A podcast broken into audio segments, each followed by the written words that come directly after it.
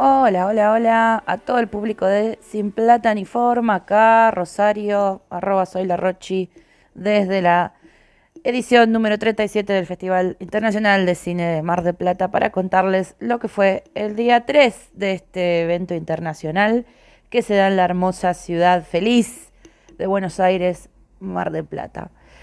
Bueno, fue un día movidito, movidito. Siempre lo que suele pasar en este festival es que el primer día se proyecta poco, como dije en otro podcast, eh, y es como más ceremonial. El segundo día se va activando, van llegando aviones, van llegando em, micros y contingentes de, Buenos Aires o de partes del interior. Y ya el tercer día agarra forma. Entonces fue un día bastante agitadito. Empezó con eh, entradas agotadas para varias películas que quise ver y no pude, que bueno, las voy a dejar para, para la vuelta y que espero poder conseguirlas por ahí. Una es Alcarraz de Carla Simón, que quise verla y no pude. Em, sinceramente me dio pena porque es una, una, directora, es de una directora catalana que había dirigido Verano de 1993 y, me había gustado mucho esa película, quería ver cuál era su propuesta en Alcarraz y con toda la gente que hablé que la pudo ver me dijo que está buenísima, así que queda para la agenda de la vuelta. Y como no conseguí para esa, fui a la misma hora a ver El Menú, que es esta película que si no está estrenada ya en Buenos Aires ahora, estrena la semana que viene, eh, del director Mark Mylod. Eh, es una película norteamericana, con, tiene como protagonista a Anya Taylor-Joy, eh, la verdad es que no tenía mucha emoción por verla, sobre todo no por la peli en sí, sino por esto de que es un producto que va a llegar, va a ser distribuido.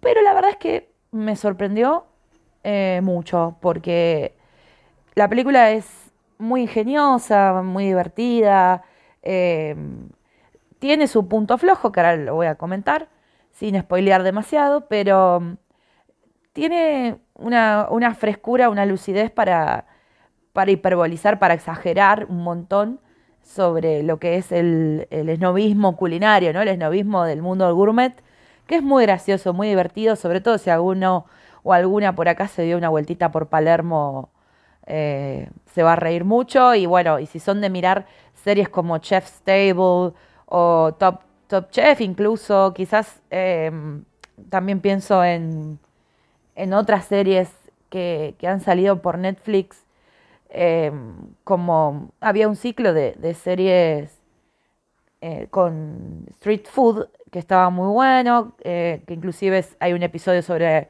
la comida callejera de Argentina, que está muy, muy recomendable también. Así que si les gusta la cocina, la película está buena. Si, si manejan un poco lo que es el, el universo de la crítica culinaria, las estrellas Michelin, eh, la cocina ortomolecular, eh, etcétera. Em, mejor dicho, la cocina molecular creo que es, no ortomolecular. Ortomolecular creo que era la dieta que hacía Moria Kazami y la metía acá. Perdón, chiques. Eh, bueno, etcétera. O sea, esto es como una burla, una parodia a la vanguardia culinaria con un Ralph Fiennes haciendo del chef es como el antagonista, ¿no? Y él siempre sobresale, es un capo. Eh, o Ralph Fiennes. Ah, pude ver la película al lado de un, de un señor con el que todos los años nos cruzamos y él dijo Ralph Fiennes. Un beso a Norberto que anda por ahí. Eh, bueno, está buena la peli. Punto flojo, eh, mucho humor. A ver, el humor afloja demasiado la tensión todo el tiempo hay como un tira y afloje, tira y afloje. Y si vas a usar elementos de terror, porque la película usa elementos de terror, me suavizás mucho el impacto de lo que querés generar, porque quieres generar impacto. Es una película que, tiene, eh, tiene sorpresa, pero es como que venís de reírte por momentos, ¿no? Eh, es efectista. Y después también cae en algunos lugares comunes para resolver la trama, que es como, me venís tirando cosas brillantes y de golpe esto. Pero bueno, me tomé estos cuantos minutos para hablar de la peli porque está buena, me sorprendió y la recomiendo. Y después tuve la oportunidad, la chance de, ver Huesera, que es la película que no había podido ver en estos días. y estaba su directora, eh, que es una amorosa, eh, Michelle, y Michelle Garza, es, su apellido, ella es mexicana, y bueno, me comentó que, que, que coescribió la película, pero bueno, esa es otra historia. Hablé mucho con ella, pero bueno, vi la película y es increíble. La película es increíble. Atentis que la van a dar en el Bars. Es una película de terror. Esta no tiene humor para nada. O sea, sí habrá algún que otro guiñecito, pero nada, nada. Es una película que va al hueso, como ella misma dijo.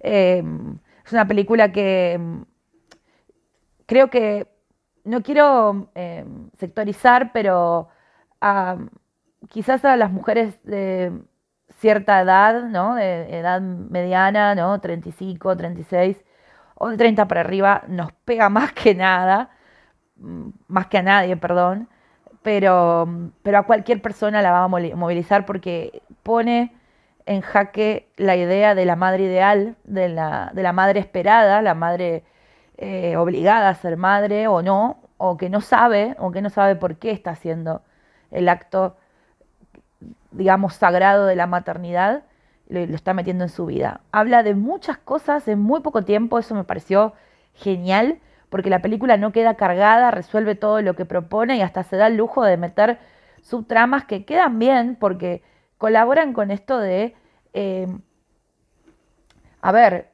¿quién soy? ¿Soy una persona que quiere ser madre? ¿Soy esta persona eh, que tiene determinada... Eh, sexualidad eh, definida, soy esta persona que tiene ganas de dejar la vida que tiene para sacrificarla por un, por un hijo. En fin, son otras tantas las líneas que, salen de la peli que no se puede creer.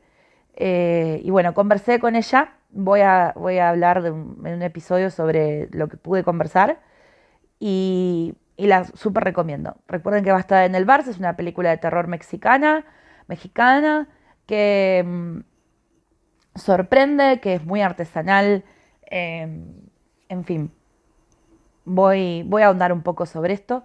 Y bueno, de más eventos, em, ¿qué más hubo ayer? Ah, le dieron un premio homenaje a Ricardo Darín, que bueno, eh, él no se lo esperaba, dijo por ahí.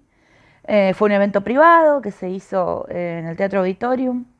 Están en la ciudad Cecilia Roth, eh, Dolores Fonsi y Daniel Hendler presentando también una película em, que se llama Las Fiestas. es una película es una película que se exhibe en la sección Galas, donde también se exhibió el método Tangalanga. las fiestas es una película de Ignacio Rogers eh, y El método Tangalanga es una película con, eh, que tiene como protagonista a eh, el gran y querido por muchas personas Martín Pirochansky y la dirige Mateo Bendensky. Bueno, perdón que tengo esta voz como medio de ultratumba, pero vengo de, cambio de temperatura, estar en la calle, ir y venir, estoy cansadísima. Pero bueno, les sigo contando un poco. Eh, hubo también mucha conmoción por la proyección de Seremos Millones, que es una película que cuenta la vuelta de Evo Morales a... Como es un documental, eso solo tengo que decir. O sea, cuenta la vuelta del expresidente después de un golpe de Estado que hubo en 2019 y em, contaron con la presencia del mismísimo Evo Morales. Estuvo también Tristan Bauer, el ministro de, de Cultura, perdón, hoy estoy quemadísima.